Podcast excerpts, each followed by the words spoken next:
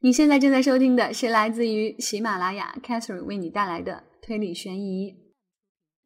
今天是贵族侦探春之声故事的第二集。Catherine 对于这种家族纷争式的故事还是比较有兴趣的，不知道是不是这是女孩子的特权，还是说在听众的男生当中也有喜欢这类型故事的呢？那我们继续听下去吧。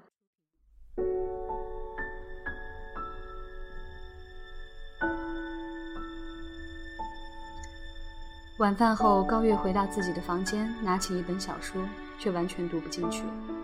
为了让心情得以平静，高月弹起了钢琴，但立刻又停了下来。平常弹奏的希特尔岛的钟声，今天看起来似乎充满了戾气。为了换个心情，高月走出了房间，来到了凉台上。自傍晚开始突然下起的大雪已经停止，从房间里透露出一缕光亮。映照着被白雪覆盖的庭院，宛如珍珠洒满大地。高月被这一景致所吸引。远处沿着河岸，格尾市灯火通明，外面的世界如此宁静，充满魅力。然而家中却犹如战场，让人无法安宁。冲破铁笼，飞向天空。猛然间，恶魔的召唤从头脑中掠过。然而想到孤单的弥生，高月立刻恢复了平静。这么晚了，为什么一个人站在这儿啊？背后传来一个熟悉的声音。回头望去，只见侦探出现在凉台上，旁边还站着一位不曾相识的男子。那男子五十岁上下，立领衬衫的外面是一身燕尾服，还系了一个蝴蝶结领结。从这身打扮来看，他像是侦探的管家。啊，这位先生是？他是管家山本。本应在家中守候，但忘了带些东西，所以让他送来，因为需要延长逗留的时间。你好，高月小姐。啊，辛苦了。不，谢谢您。山本恭敬地鞠了一躬。包括白天见到的女仆，所有人都彬彬有礼，举止不凡。现如今这种训练有素的佣人已不常见。在英川家，管家爱之川非常懂得礼节。但剩下的人一有机会就会偷懒。佣人就像主人的一面镜子，从佣人待人接物时的言谈举止，高月便可得知这位侦探绝非平常富贵人家的阔少爷。你是在这儿观赏夜景吗？是的，心情不是很好。但是这么冷的天气，最好不要出来。一件薄薄的外衣，恐怕不仅是心情，身体也会遭到损害的。侦探脱下自己的外衣披在高月身上，高月接受了对方的好意。你不觉得这里的景色非常美丽吗？格尾是个寂静的小镇，这儿的景色让人百看不厌。这里似乎有一种特殊的透明感。我不仅用眼睛去观察，而且非常喜欢用身体去感受。我感觉全身都被置于四季的更替之中。我喜欢走出去，这让父母感到担忧。我从来没有想到过要逃离四季的怀抱，相反，我希望永远感受到季节的存在。弟弟冬天去澳大利亚，夏天去加拿大，他和朋友们整天忙个不停。现在的这种生活，很难体会到季节的变化，似乎很不适合我的性格。这话让我感到刺耳。实际上，我和你弟弟一样，都是没有季节感的人。上周我去的阿德莱德看了袋鼠，打了拳击。不过我明白高月小姐的意思，我已经把你的话记在心上。今后我会尽可能的倾听四季的声音。侦探装腔作势的说着，但又并不让人感觉到讨厌。心情不好，还是因为弥生小姐的事情吗？是的，外祖父到底是怎样打算的？他给弥生出了一道难题啊。你很担心吗？不知道弥生小姐在这三天之内能否做出决定。弥生的性情温柔，但并不意味着她只会一味的优柔寡断，她也有坚定的一面。因此，只要有一位能够使她满意，她也不会这么为难的。与其说是难以做出决定，倒不如说她是哪个都没看中，是这样吗？是啊。的确，依我看，这三个人头脑简单，见识肤浅，很难靠得住。我担心他们将来只能给英川家抹黑了。毫不隐晦的发言让人感到惊讶，然而高月也有同感。外祖父本来应该选择更为优秀的青年，我也感觉继承英川家的家业，那三个人都显得气量不足。对此，外祖父更应当明白。难道说他已经老糊涂了吗？英川老人腿脚不灵活，但是还不至于衰老到糊涂的地步。通过这两天与他的接触，我感觉他可以健康的活到一百岁。说不好，我都会比他先进坟墓呢。只要英川老人一声令下，婚约随时都可以解除。或许重要的是，只有在这种情况下，弥生小姐才能够做出自己的选择。毕竟继承老人血统的并非养老女婿，而是弥生小姐。当然，英川家或许认为，即使招了女婿，英川家也必须由弥生小姐支撑。还可以认为，弥生小姐身上蕴含着无限的天赋，完全能够克服这个困难。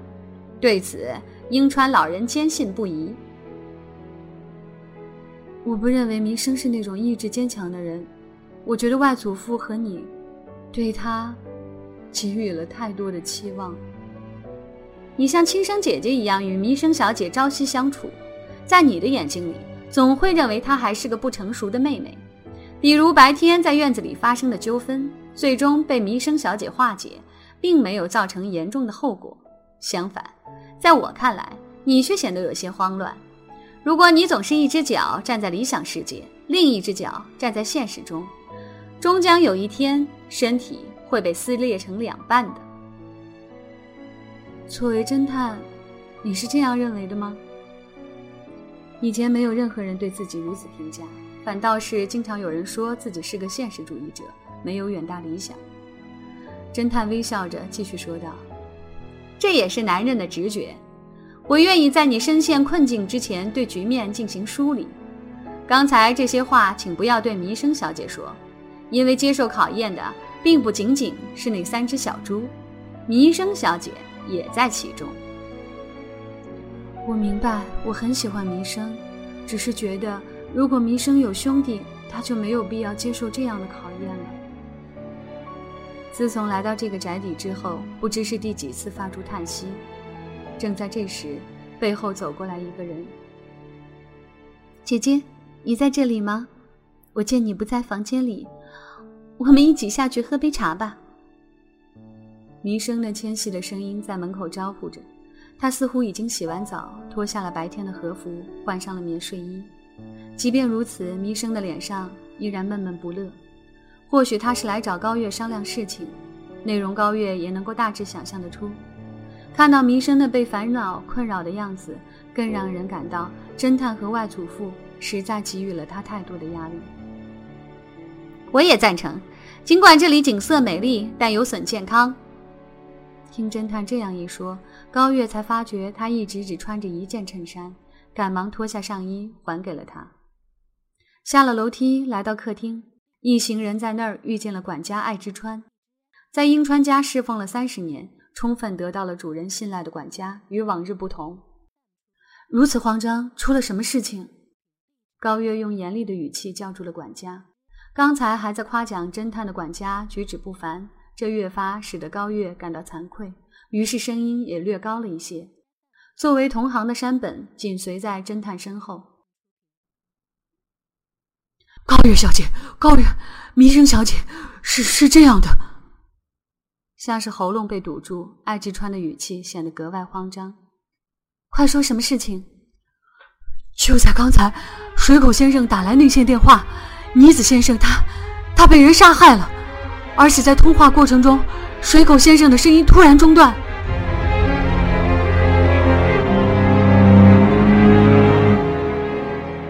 爱之川结结巴巴的说明了情况。就在三分钟前，内线电话响了起来。爱之川接通后，只听水口慌慌张张的说道：“女子被人杀害。”在尽量使情绪稳定之后。水口进一步说明了详细情况。我在走过女子的房间时，发现房门敞开着，就往里面看了看，于是我看见那家伙头部左侧受到重击。你快过来！水口说完之后，艾之川反应是女子被杀害了吗？可是电话突然中断，不过对方似乎并没有挂断。艾之川继续呼叫了一分多钟，然而对方却没有任何反应。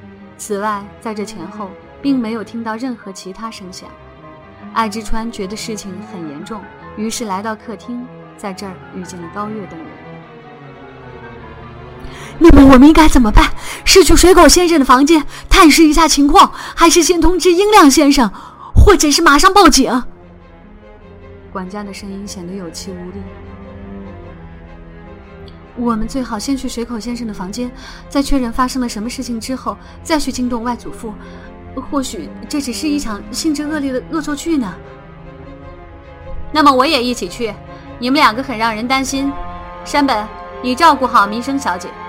啊，在此之前，请把佐藤叫来。遵命。行礼之后，山本迅速地消失在了宅邸深处。佐藤是什么人？他是我的司机，曾经练习过和气道，因此兼做我的贴身保镖。现在看来，好像发生了一起令人不安的事件。我一个人很难百分百的保护你们的安全。很明显，侦探考虑到了最坏的结果，似乎是什么人潜入宅邸杀人行凶。高月也这样考虑着。本来我想请你留在这儿，可是看来那是不可能的。你很聪明，准确的说，我并不是这个家里的人，只是作为英川家族的一员，我不可能做出让客人过去而自己留下的选择。高月挺起胸回答道：“对此，侦探只能报以微微的一笑。”不一会儿，一位身高两米、体格魁梧、留一头短发、面部表情冷酷的司机出现在面前，像山本一样，佐藤毕恭毕敬的居礼躬。佐藤，大致情况山本已经向你介绍了，请你跟我们一起来。呃，明白，侦探大人。我将以生命为代价保护大家的安全。这种平常听上去言过其实的大话，现在听起来却倍感亲切。逗留期间，三位候选人被安排居住在宅邸别馆。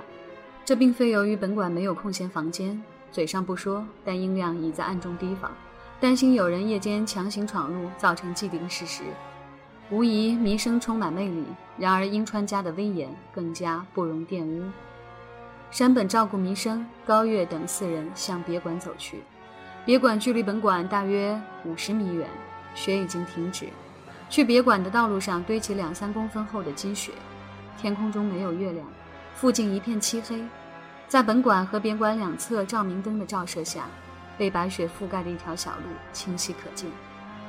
根据爱之川的说明，别馆共有三层，每层有四个房间。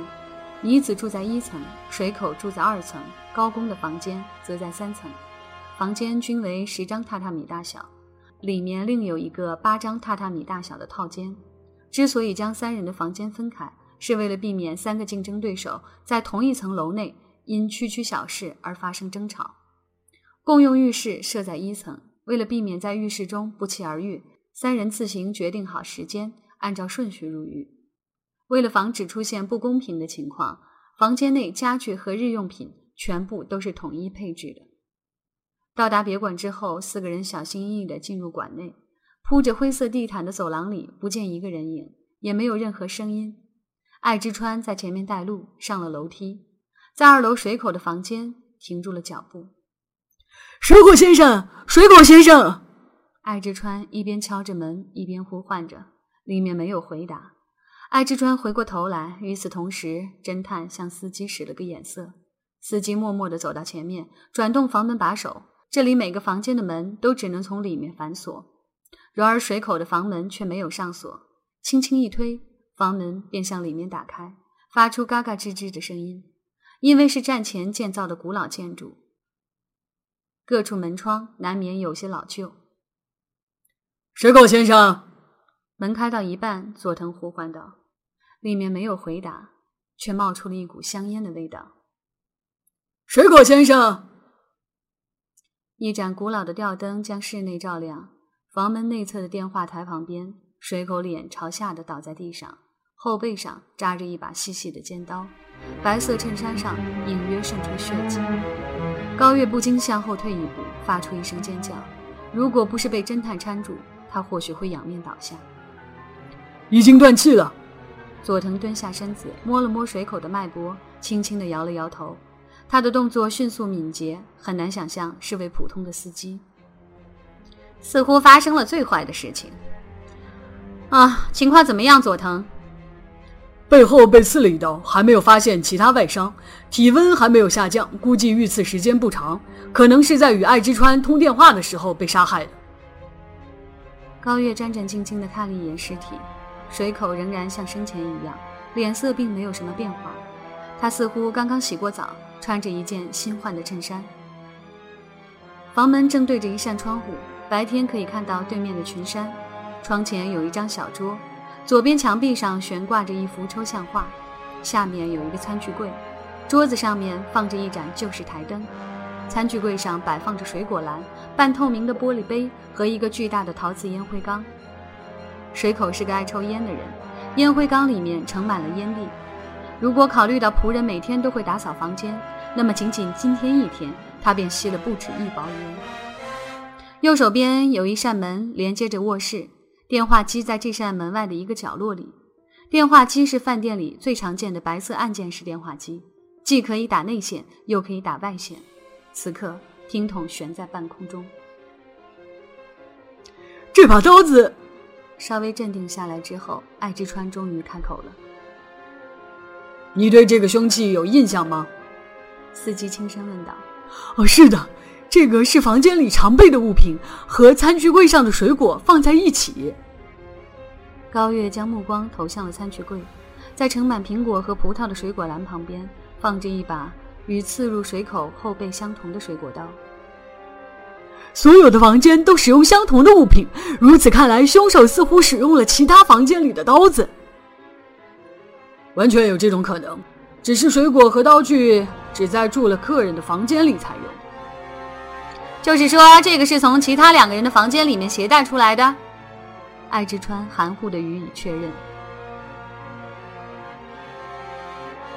水口被杀这一事实似乎表明，他的确看到妮子被杀害了。请稍等一下，司机说着，以敏捷的动作打开房门，进入到里间的卧室。开启照明灯后不到一分钟，他又迅速的折返回来。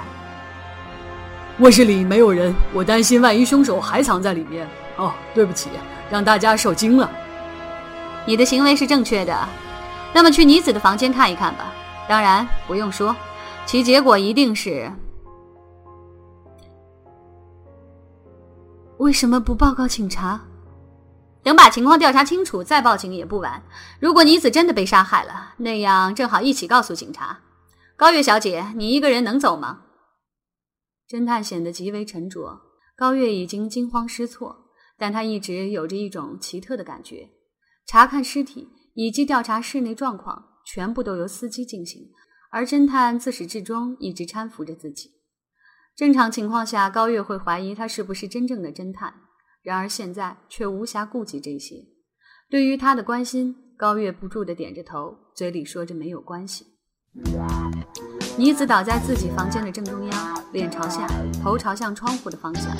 或许是水口发现尸体后，慌忙关上了房门，房门紧闭着。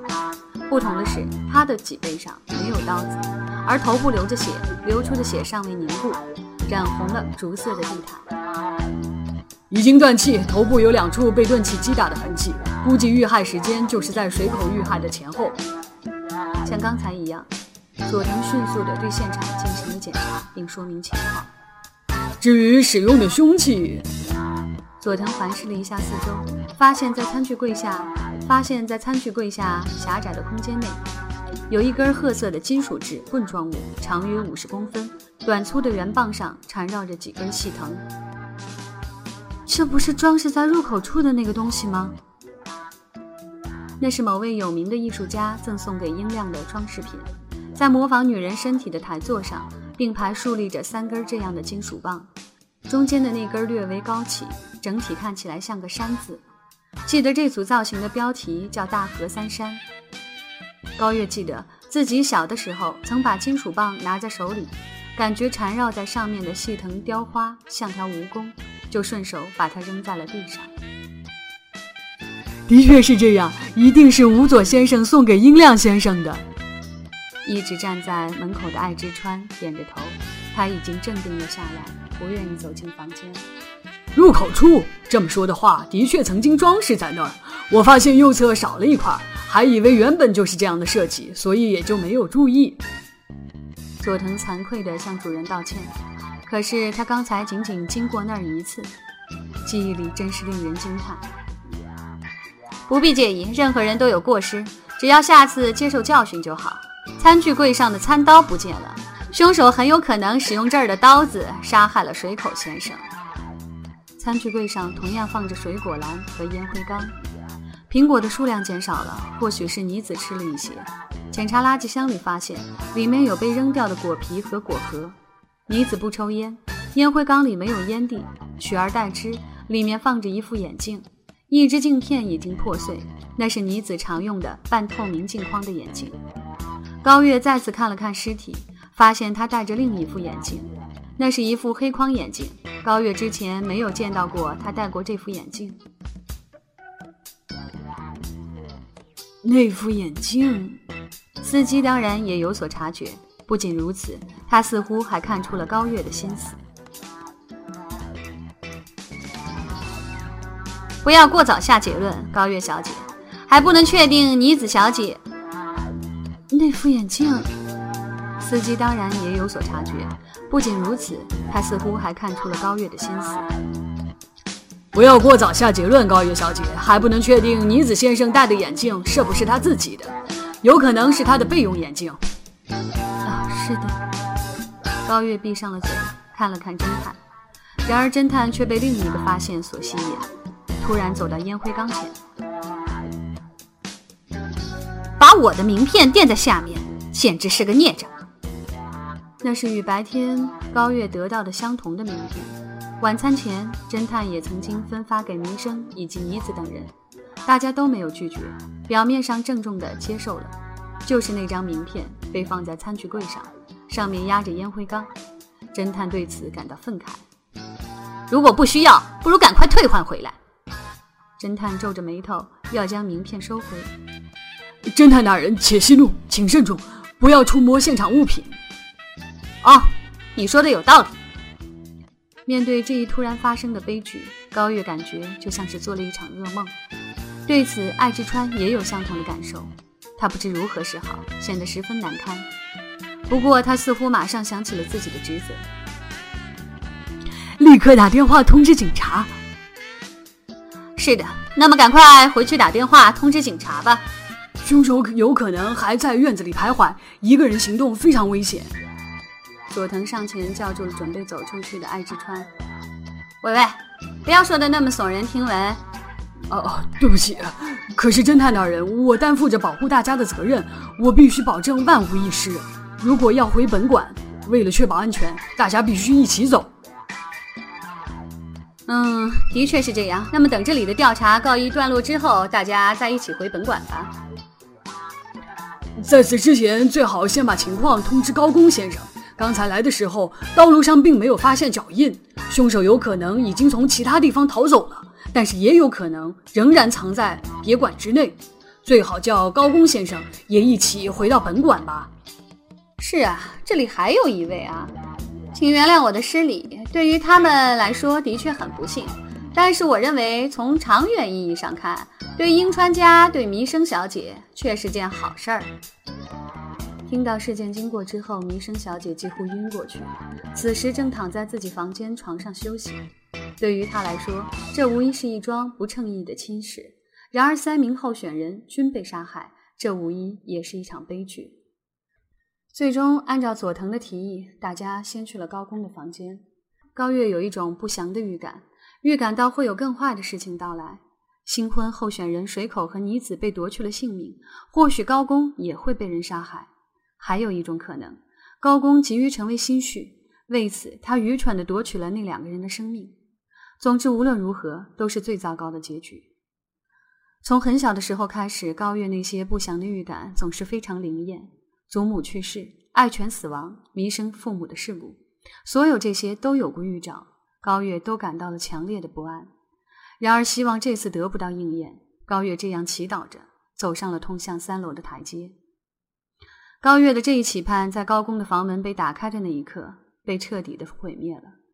进入房间之后，他们便发现高宫的脖子上缠着一条绳索，脸朝下，已经断气儿了。第三位被害者，高公也被杀害了吗？我还以为一定是他呢。为了得到弥生小姐，丧心病狂的将其他两位杀掉了呢。似乎是从背后勒住了脖子。爱之川先生，你见过这条绳索吗？似乎是一楼更衣室里面的东西。似乎是在高公进入房间时，被隐藏在门后的凶手从背后袭击。因此，与其他两人不同，此次尸体是沿着门口的墙壁倒在地上。高月觉得倒在地上的高公的尸体有些奇怪，然而却不知道奇怪在哪儿。你发现什么了吗？同样感觉到异常的司机张口询问道：“啊，说不清楚。或许是因为他右手握着拳。”尸体的左手松弛并张开，右手则轻轻的握在一起。佐藤似乎发现了什么，手心里是一枚纽扣，仿佛是一枚镀金的上衣纽扣。纽扣是凶手的吗？或许是在反抗时抓下来的东西。哎，高月小姐，你在这方面的观察力很敏锐啊。对于佐藤的赞赏，高月只是点了点头。他似乎觉得自己感到奇怪的原因并不在这儿。最好还是先回去。大家没有异议。回去的路上，在经过别馆入口时，众人看到雕刻作品的右边果然缺了一角。为什么会这样？这个家里竟然发生了杀人事件。结果三只小猪都被吃掉了，这让人感到意外。与高月形成鲜明的对比，侦探若无其事地喝着女仆端来的红茶。这样说不会觉得很轻浮吗？请原谅我的失礼，对于他们来说的确很不幸。但是我认为从长远意义上来看，对樱川家、对弥生小姐却是件好事儿。听到事件经过后，弥生小姐几乎晕过去，此时正躺在自己的房间里的床上休息。对于她来说，这无疑是一桩不称意的亲事。然而，三名候选人均被杀害，这无疑也是一场悲剧。弥生能否越过这个难关？高月非常担心。经历如此遭遇，我真的非常担心他能否恢复如初啊！如果只是相亲不成，还可以有许多方法推辞。依我看，不会是你？这可不是开玩笑的事情。我是个个性温顺的人，而且如果我要下手，绝对不会采取这种野蛮的办法，让他们神不知鬼不觉地从这个世界上消失的方法比比皆是。无疑，高月并非真心这样想。与其说对三人的死感到悲痛，他更担心的是弥生和樱川家。啊，究竟是谁杀害了这三个人呢？如果是两个人，则可以认为剩下的那个人是凶手。但是现实是三个人全部遇害。会不会是你说的那只狼干的？当然，我并不知道狼是谁。在案发现场，所有事情都委托司机去做，侦探自己一直在袖手旁观。不过世上也有安乐已逝的侦探，他们让部下去进行调查，而自己则只进行推理。或许他就是这种类型。话说回来，三人被杀害之后，弥生小姐相亲的事情将如何继续呢？这个嘛，这个事情我还没有来得及考虑，也许会重新选择候选人吧。这么说，或许樱川老人已经有了其他人选。这样一来，在这种情况下，最终得到实惠的便是第四号人物。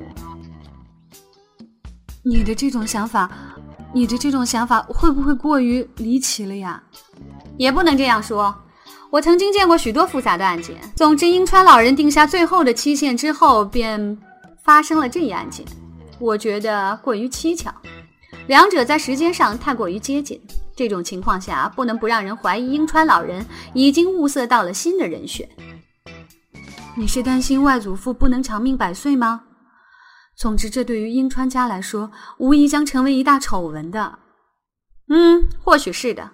无论是对于樱川家，还是对于弥生小姐，而且如果案件得不到解决，时间拖得越长，则越会节外生枝。你不是对侦探很感兴趣吗？如果是那样，不能对这个事件进行调查吗？你是说我吗？的确，这个案件非常吸引人。不过你知道吗？所谓侦探，如果没有委托人，是不会主动参与案件调查的。那么我来委托。我认为你具有很出色的才能，请充分发挥你的才智，在闲话传播开来之前，使案件得到解决。我想说，这种肮脏的工作最好让那些公仆大人，比如说警察去做。我本人也曾多次亲身感受过他们低下的能力，但是如果高月小姐亲自委托，我非常乐于接受，并将竭尽全力为您效劳。侦探满意的笑着，将杯子里的红茶一饮而尽。正在这时，宅邸前传来了数辆警车的呼啸声。